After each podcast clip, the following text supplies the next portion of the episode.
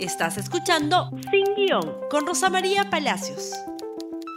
Muy buenos días y bienvenidos nuevamente a Sin Guión. Y vamos a hablar ahora de los acomodos electorales. Estamos corriendo ya las fechas.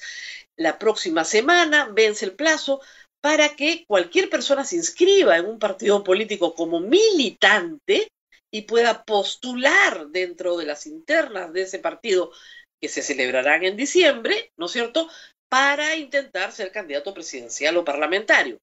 También pueden ir designados en las listas parlamentarias, pero ya se están moviendo las cosas de tal manera que ya se anunció que el señor Hernando de Soto va con el partido Avanza País, que el señor George Forsyth va con Restauración Nacional, se anuncian cambios de nombres, otras alianzas, alianzas que se están gestando y se rompen, y en ese acomodo aparece ayer eh, la figura de César Acuña y Alianza para el Progreso, que también tiene, por supuesto, que cambiar la percepción que se tiene actualmente de ese partido.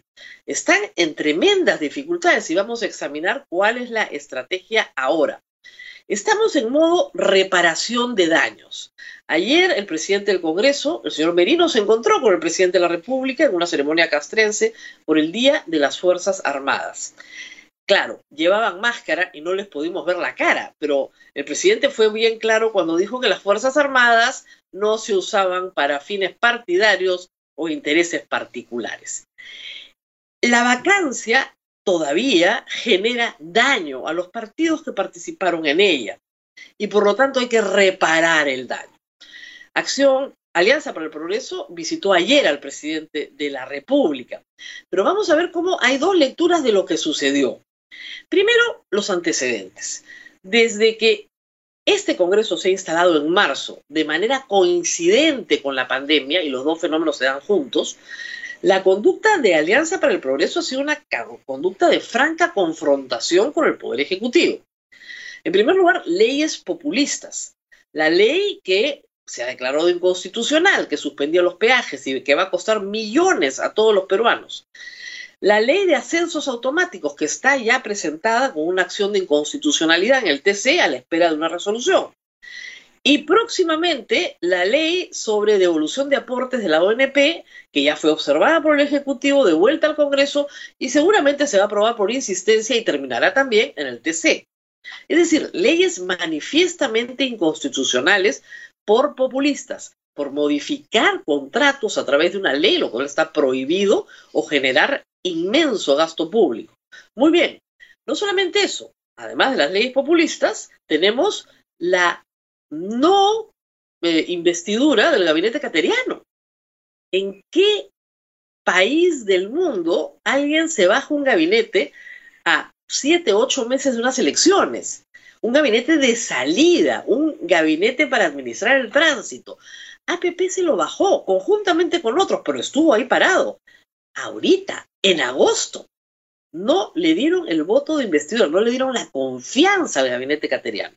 Y en tercer lugar, la moción de vacancia, que no fue admitida hace años, fue admitida hace dos semanas, con los votos de Alianza para el Progreso, conjuntamente con Acción Popular, UPP y Podemos. UPP no quiere hacer ningún control de daños, pero Acción Popular está en serias dificultades y APP ya se adelantó.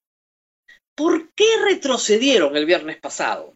Por varias razones. La primera es que en una encuesta el 80% o 79% de los encuestados decía que no apoyaba la vacancia.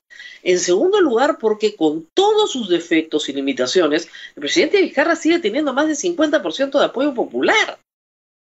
El señor Acuña tiene las encuestas 2. Vizcarra 50, Acuña 2. Atacas al de 50, no vas a mejorar vas a empeorar. ¿Por qué? Porque el de 50 además no compite contigo el próximo año. Eso lo entendió Keiko Fujimori hace un par de semanas y comenzó a lanzar estos videos diciendo los populistas son los demás en el Congreso, no nosotros. Y Vizcarra sale, sale, por más que lo deteste, sale de la confrontación. Ayer el partido de Acuña ha querido arreglar ¿no es cierto? Y pasar de todos estos meses de confrontación a una, digamos, pseudo colaboración. Y veamos los tweets que pone el señor Acuña por favor, si me ayudan, ayer en su cuenta de Twitter. Recordemos, ojo, que el señor Acuña manda una carta el 17, jueves 17 de septiembre, ahorita, ofreciendo su colaboración. ¿Y qué dice? Nos hemos reunido con el presidente de Vizcarra, coma, a petición de este. Yo no le he pedido nada, él me ha pedido que vaya. Perdón, él mandó una carta para exigir, el verbo exigir acá es muy importante, que el gobierno centre todos sus esfuerzos en la lucha contra la pandemia, solicitándole dote de manera urgente el presupuesto para la compra de vacunas. ¿Ah? Las vacunas ya están negociándose por la Cancillería y el Ministerio de Salud. El tema de las vacunas está en marcha. La verdad es que no se entiende nada. A petición de este, a exigirle. Siguiente tuit, por favor. Son tres. También hemos presentado una serie de medidas destinadas a la reactivación económica y de esta manera luchar contra el desempleo y la pobreza. Es una generalidad. Siguiente, por favor. En concreto, esto es concreto, ¿ah? desde APP hemos exigido, de nuevo el verbo exigir, al Ejecutivo la puesta en marcha de un conjunto de medidas para generar empleo sin descuidar los temas de salud, educación y vivienda. De esta manera esperamos paliar los efectos adversos que tiene la pandemia en las poblaciones vulnerables exigir de nuevo. Pero sí le mandó una carta diciendo que quería colaborar con el señor presidente de la República el jueves 17.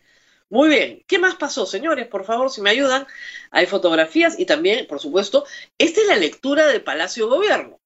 El presidente Martín Vizcarra, junto a ministros de Estado, se reunió con el líder y congresistas de APP con el fin de establecer una agenda de trabajo conjunta, no dice con el fin de recibir las exigencias, dice con el fin de establecer un trabajo conjunta para luchar contra la pandemia, impulsar la educación, promover el empleo y la reactivación económica del Perú. Esta es una fotografía de control de daños, no es una fotografía de otra cosa. Acá no hay ninguna exigencia, ¿no es cierto?, que va a ser atendida por el gobierno. El gobierno está en otra historia. Vacar al presidente ya en este momento es imposible absolutamente impopular. Y el señor Acuña no quiere quedar en la foto en la que ha quedado. Los nueve partidos están en serias dificultades por las leyes populistas, por la censura cateriano, en fin. Pero ya en lo de la vacancia hubieron cuatro que quedaron muy perjudicados. Lo curioso es, si se fijan en las fotografías que estamos viendo, Junto al señor Acuña está el señor Luis Valdés, la señora Omonte y el señor Meléndez, en la otra punta, voceros del partido. No fue el señor Chejade el que gritaba Pato Rengo el viernes pasado, pero el señor Meléndez le dispensó una serie de insultos al señor presidente de la República y no le digo a la señora Omonte, entusiasta promotora de la vacancia, el día que se presentó la moción. Entonces, ¿qué pasó acá? los llamaron al orden, bajaron la cabeza. No, estamos viendo una estrategia de colaboración aparente. ¿Para qué?